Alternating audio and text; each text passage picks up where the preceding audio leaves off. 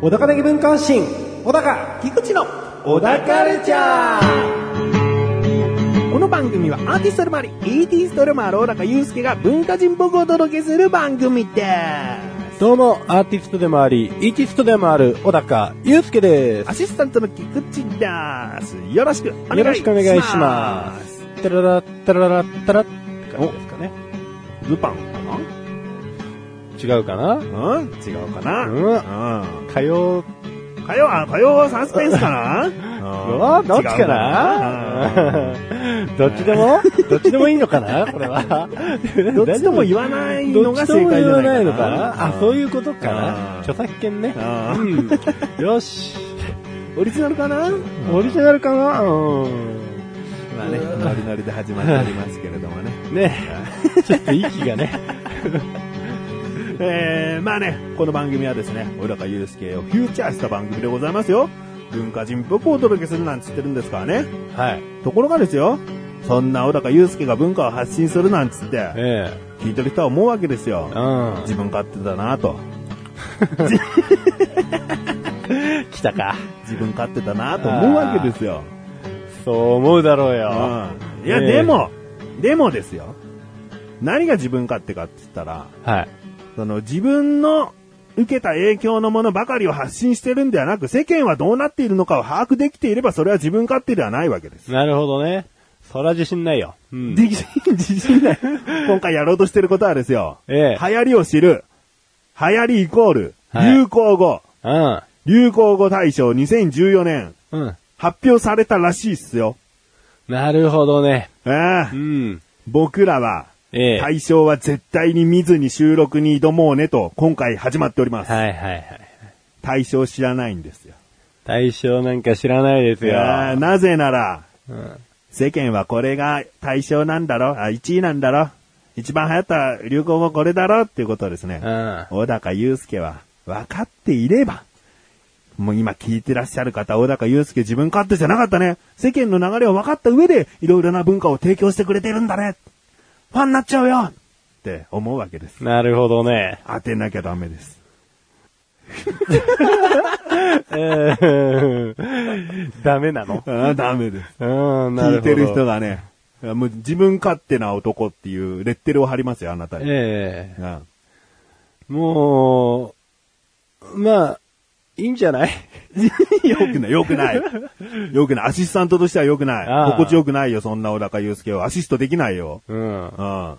そそうよ。だからアシスタントの私も、今、うん対象を知りません。ううん。えーちなみに収録している現在、12月の1日でございます。ええ今日発表だったんです。おうおうおうおうもう僕はツイッターだの、なんとかニュースのトップページだの、もう避けて避けて、うんもう目に触れないようにおうおうおうしてきたわけですよ。なるほどね。ちなみにノミネートはいくつか知ってますね、知らない。知らない。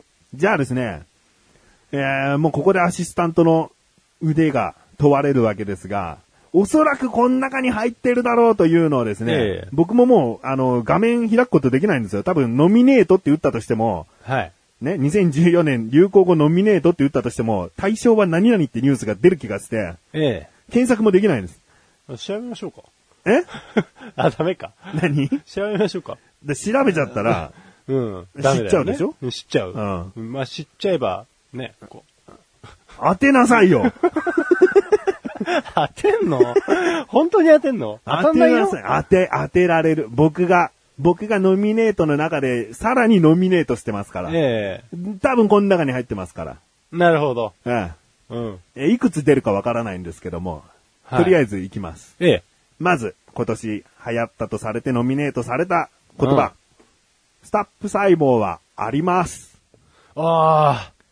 これは、ショックな出来事だったな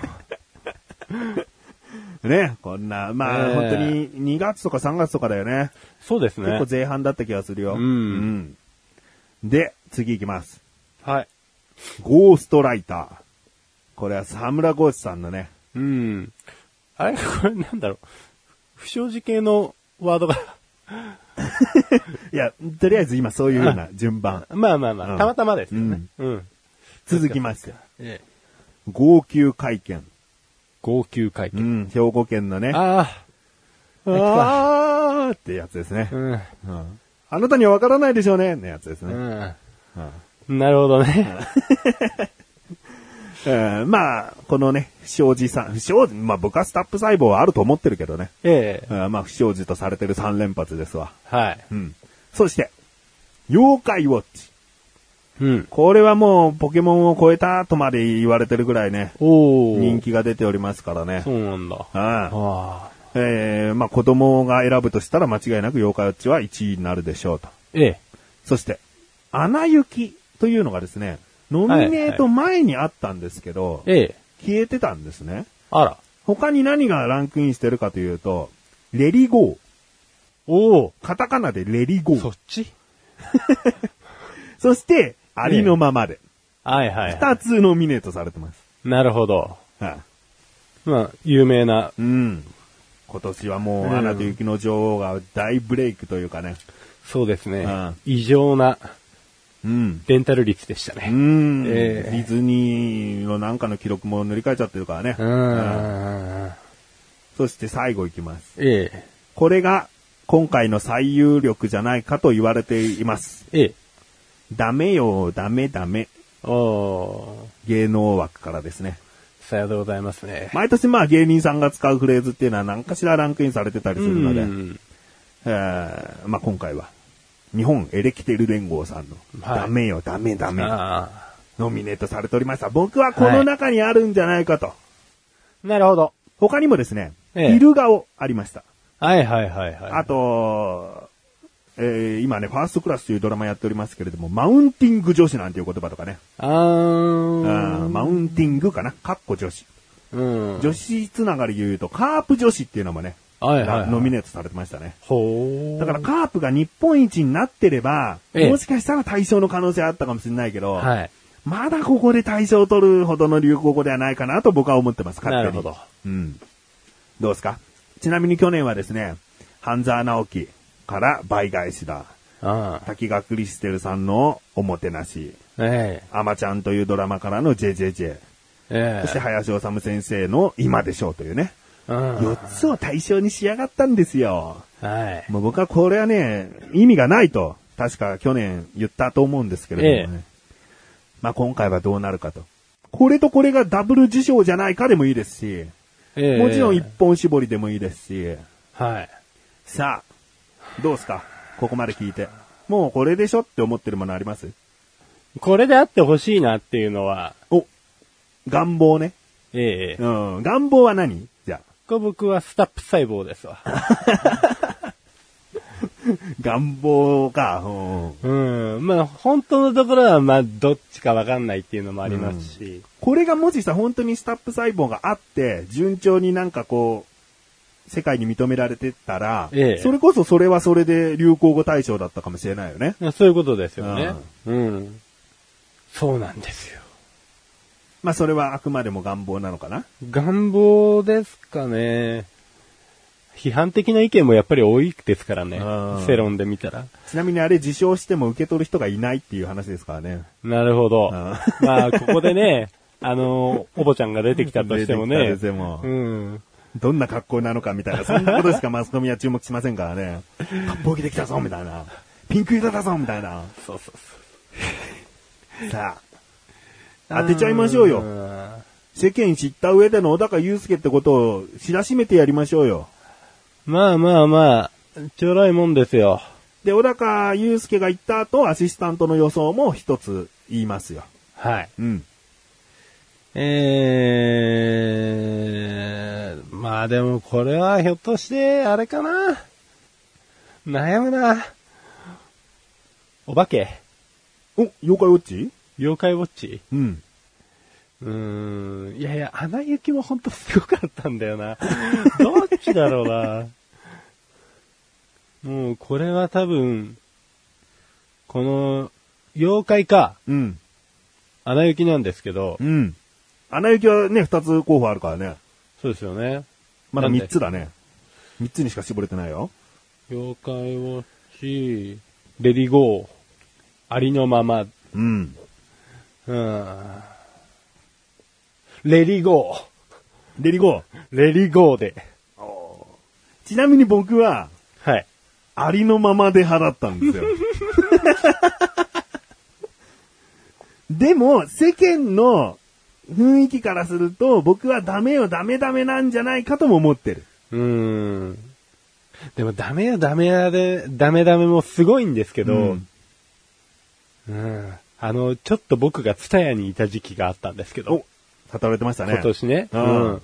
もうその時のね、なんていうの、このツタヤのパワー、うん。ええすごかったんですよ。うん。もう特にレリゴー系は。うん。うん。レリゴーなんて一言も書いてなかったけ ど、みんな歌ってるわけですよ。ね歌えちゃうもんね。そうそうそう。あれはね、そう、エレキテルも負けてないとは思うんだけど、でも絶対売り上げは負けてる。うん。よし、レリゴレディゴー。レリゴー。ー。じゃあ私はありのままで。ありのままで。じゃあ見たいと思います。はい。いきます。はい。流行語大賞に、今年、 安倍政権が行使を認めた集団的自衛権と、日本エレキテル連合のギャグダメよダメダメが選ばれた。ですね。 すいませんね、まあ僕の候補の中に集団的自衛権を入れてなくて。勝てるの勝てるのしない。 ええー、アナ一個も入ってないんだ。トップ10には入ってるらしいです。ありのままで。とかねあ。うん。あ、トップ10言いますね。えー、対象が2つです。集団的自衛権えとえダメよダメダメ。そして、トップ10入りがありのままで、カープ女子、壁ドン、危険ドラッグ、ごきげんよう、またはら、妖怪ウォッチ、レジェンド。え、レ リゴーで。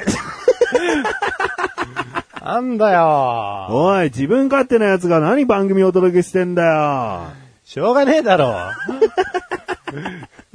何がありのままでだよ。ええありのままで、いや、ありのままであんたよ。ああ俺レディーゴー や。うーん、そうん。う。まあね。あのー、まあいろんな人にはいろんな価値観がありますよねう。ん。で、結局違いますよね。よくよく見比べてみると、うん微妙に。ね。うん、そういうね、細かな差異みたいなところをね、まあちょこちょこつついてるだけだから、うん。まあ、そっとしておい て。ねなるほどね。うん。そっとしておいてと。うん実はこの企画をね、うんやらないっていう手もね、うんうん。ないことはない。うんうんただ、まあ自分がどれだけ世間知らずかっていうところをあえて逆に知ってほしかったかなみたいなね。うん。なるほど。うん。またまた小高祐介の個性の、はい個性の押し付けですね。そうです。そうです。個性偏重主義 です。ほんと自分勝手だなーって。 いやー、まあね。うん。これはね、まあみんなに自分勝手って言われるかもしれないですけど、まあぶっちゃけて言いますうよ。ん、まあぶっちゃけて言えないんだったら別に何も面白くはないからここで喋りゃしねえよ と。実はこう、思っ、喋ってて面白いことがちょこちょこあるから、うん。みんな面白いかわかんないけど、うんとりあえず喋ってると。うん。うん。で、滑ってると。うん。まあ、いろいろ失敗もあるけれども、んこれからも仲良くしていきましょうや。よろしくお願いします。おぶっちゃけだね。ええあいやいやいやいや。そもそもだって、お前気がついたら小田カルチャーって番組できてたんだと。 これはもう抗えないだろう。うんだってできてるんだもん。ーうん。でも、僕はなんとか元気にやってます。お、うん。ね。まあ、アシスタントとしてもですね。そんな小高祐介でいいなと思ってますから。ええうんそうですよ自ね。分勝手と言われてもね、はい。いいなと思ってますよ。じゃなかったら、こんなね、タイトルにもコーナーにも、終わりの言葉にも全部小高を交えたような番組作りませんよ。そう。うん。そう、もっと肯定して。うん。自分 を。こんなに小高祐介を押し付けてるのにね、ええ世間に全然小高祐介がまだまだ浸透してないんですからね。そうなんですよ。押し付け足りないですわ。本当ですうわ。ん。うん。だからこれからもご利用しで個性をぶつけていきますので、世間の流れなど無視してね、お届けしていきますよ。刺じさゃれあ、んのかない つか刺されんのかな、やっぱ。ここで一旦 CM CM で。です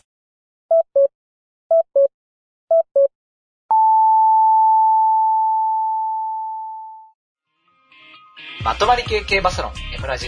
この番組は、今井正弘氏が発見した競走馬の法則であるエブの法則をもとに、ブライト、ニオ、タクヤの3人が、競馬予想を繰り広げちゃおうというラジオ番組です。たくさんの質問もお待ちしてます。いっぱい競馬のね、いろんなことをね、特に M の法則のことをね、初クライドの狙い方とか、めっちゃ難しいやん。お高ましレビューこのコーナーは小高祐介があらゆるジャンルの中から一応しない一品を選びレビューをかましていくコーナーです。それでは早速今回のジャンルをお願いします。音楽音楽 !3 連発ですね。くるりくるりと前々回から来ておりますけれども、作品名をどうぞ。無罪モラトリアムではあ、アーティスト名をどうぞ。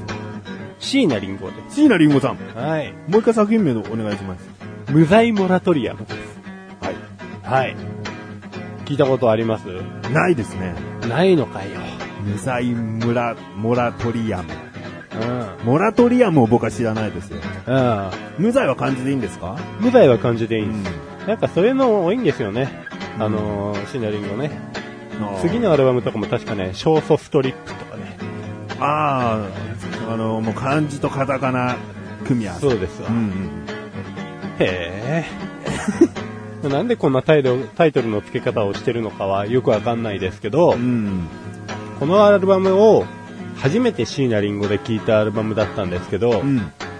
いやなかなか衝撃的なうん当時にしてみればかな中学生ぐらいでしたっけおうな、なんでしたっけ一番デビューシングル、有名になった。ギブスでしたっけいやギブスはもっと後ですああ、なんでしたっけ、えっ、ー、とね泣かないでね、みたいな歌詞の。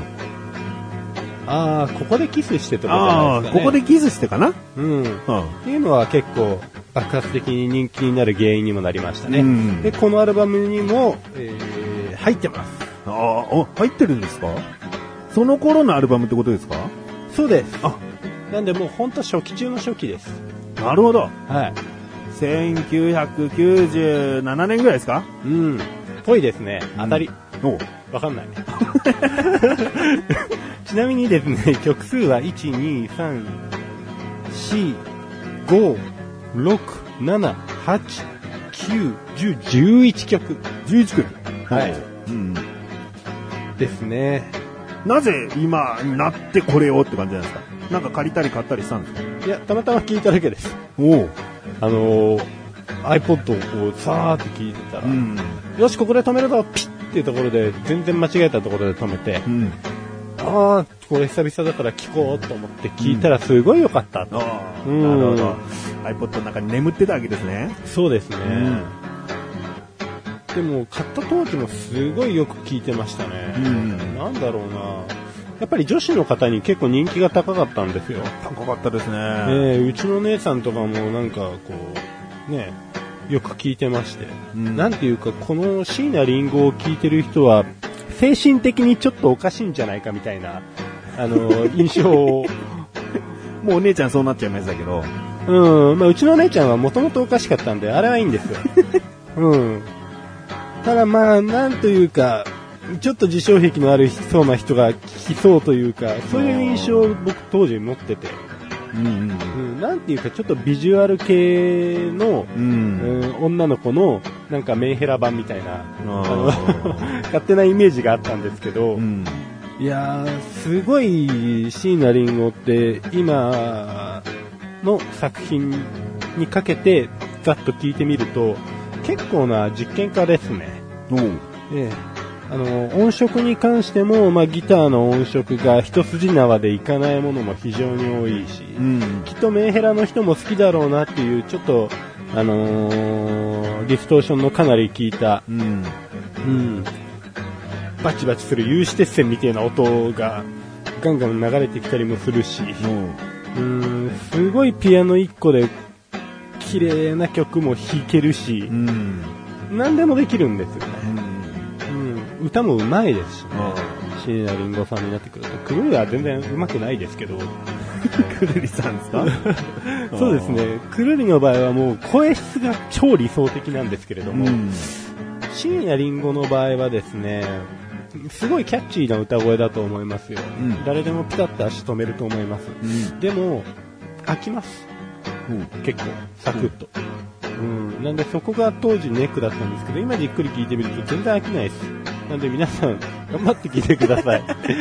それは何ですかもっとさらに飽きた時でも聞けばってことですかそれとも年齢を重ねると聞けるってことですかどっちだと思います僕は年齢だと思いました。なるほど。うんうん若い頃聞くと、まあ他の曲も興味出てきちゃうから飽きちゃうってこそうとでですすねね。歌詞に理解を示すことがそもそもあんまりできてなかったんじゃないかなと思いました、ううんん。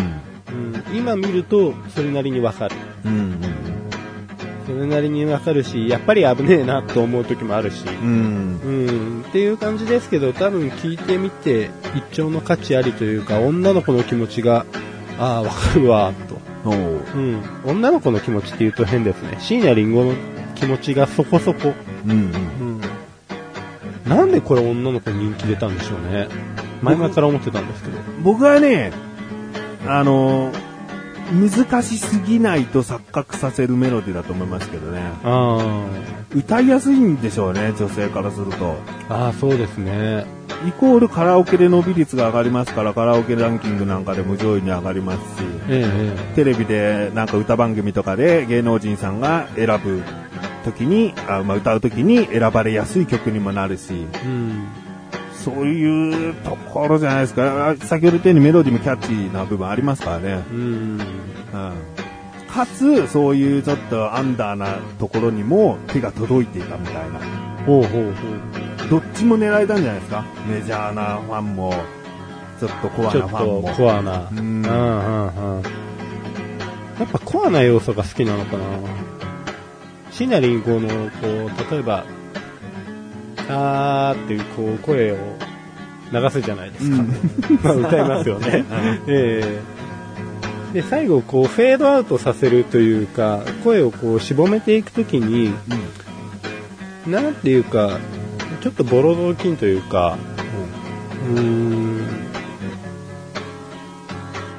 普通にうまい R&B の歌詞とかだったら、多分こう、フェードアウトを、なんていうんですかね。名前なんだっけビブラートうん。ビブラートでゆっくりこうフェードアウトしていくようう。なんことをするっていうよりかは、シナリンゴの、それもできるんだけど、うん。なんか曲のイメージとして、あーあーあーあーみたいなこう、かすれていくような。そう、かすれていくような、どっちかっていうとそういう表現の方が心持ちがちょっと見えるような感じがしますね。うん。うん、なんかちょっとボロ雑巾傷つき状態 のうん心持ちでございますよみたいな。うんってだからまあ感情表現がそもそもうまいのかなっていうのと、えーそれを楽器だけじゃなくて声だけでもうまくも下手にもやってくれると、うん、器用なんだよなドイツ語も喋れるらしいです、おううん、でバイオリンも弾けるおううん、だから結構楽器も使えるんでいろんなアプローチができる人なんだなぁとは思いましたでこの1個目のアルバムが正直今まで聴いた中で一番良かったので、おうえその椎名林檎さんの中でってことですね。ーはい、うん。シンナリンゴの無罪モラトリアムこれはもう超めちゃくちゃおすすめですなるほど。じゃあ、その中で1曲だけあげるとすれば、シングルは抜きで、アルバムでしか聴けないこの曲いいですよっていうのを1個あげましょうか。あーもうねすげえ好きなの2個いいですか2個行きましょう、じゃあ。うん、1個目の、えー正しい街っていおうう曲があるんですけれども、 1曲目。うん。これはね、かっこいい。 時間もあれなんで2曲目行きましょう。はい。で、2個目は、一番最後のモルヒネっていう曲、最後。のモルヒネ。はこれは、い。これかっこいいかっ。こいい。モルヒネはね、あの、多分そんなに画期的な方じゃない。んどっちかというとめちゃくちゃいい曲です。おーうん。でで、も正しい街はどっちかというとうん、画期的すぎてかっこいい。おうん。音色がね。ーわかりました。まあ最初と最後がしっかりしてるってことですからね。せやな。はいアルバムの作品としても素晴らしいってことですね。はい。ということでじゃあ今回の星の数、最大が5つ星ですが、いくつですかいつつ。 5つ最大ですね。あーまあ先ほど言ったように最初と最後の2曲が特にかっこよくて素敵だということなのでね。うん。まあこれ1本通して聴くっきゃないとそういう思まこすよとですね。うん。またこういう懐かしい感じのね、アーティストというか、ええまあな失礼だけど、まだ全然活躍されてる方なんで。でも、夏メロと思わせるような曲でもこうやってレビューをかましていきたいですね。はい。後世を押し付けていきたいですね。押し付けていきたいであす。お前ら。ということで今回は、音楽というジャンルの中から、椎名林檎さんの無罪モラトリアムという作品をレビューしました。以上、お高ましレビューでした。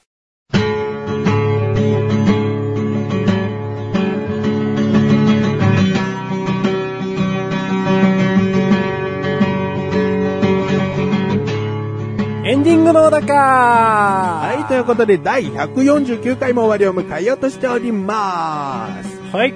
えー、まだ完結していないので、一応言っとこうかなと。あえてオープニングでは言いませんでしたけれども、ええ小高祐介、絶不調ですまだまだ絶賛絶不調ですねだからね、出だしでね、なんとかさ、サスペンスルパンみたいなね、え。うんデレデレみたいなね、うん音音をね、やり出したのはね、もう空元気です。うん精一杯の空元気を見せてくれたんです。だから今回こう最後までお届けすることができてるわけです。はい、皆さん、小高祐介に感謝しましょう。はい、感謝して。はい。自分勝手て傲慢ですね。はい、そこ 感謝して。えーもう一つ軽くね、お知らせというか、我々の横断歩道という活動がですね、2014年12月1日を経てですね、えー今回の更新日が3日でございますが、はい1日は経ましたのでね、えー8年終わって9年目に入りました。おこれからも、着々とコツコツと、すげえ。いけますかね。すごいですね。振り返るとすごいですよ。振り返るとすごいんですようわ。小学校1年から中3の終わりまでやってることですから。うわ、うんほんとね。 ああ、まだまだ、高校、大学と行きましょうよ。そうですね。うんこのタイミングででも傲慢で、なんたらなってついちゃったんですけど、大丈夫ですか肩書き。 これもある意味変化ですよ。いろいろなものをね、経験して経験して、終わる頃の小高祐介は、輝いてますよ。 輝いても、誰か、誰も見てないかもしれないけどね。うん。輝いてはいますよ。そうなんですよね。はい輝きゃいいってもんじゃ ない。言ってもんじゃない。 でも臭くて人が注目するよりはね。まあうね。ん。いや、まあそうだけどさ。 そっちに置き換えちゃいました。 えー、まあ、コツコツと、これからも頑張っていきたいと思います。10周年となればね、ちょっと区切りがいいので、そうですね何か考えていきたいと思うんですけれども。何か。あ 何か、まだわかんないです。え9周年なんで、えはい9年目ですね。 9年目。は頑張っていきます。はいということで、オタカルチャー2週に一度の水曜日更新です。それではまた次回をお楽しみにさようだかさようだかね。ここでもう小高を押し付けてますからね。うん。さようならじゃないよ。さようだかだよ。さようだかだよう。これから、明日から、会社からでもな。 おいいね。でも会社でさようだかって流行ってほしい。あってほしいです。う全然流行ってほしくないです。望まないだろう。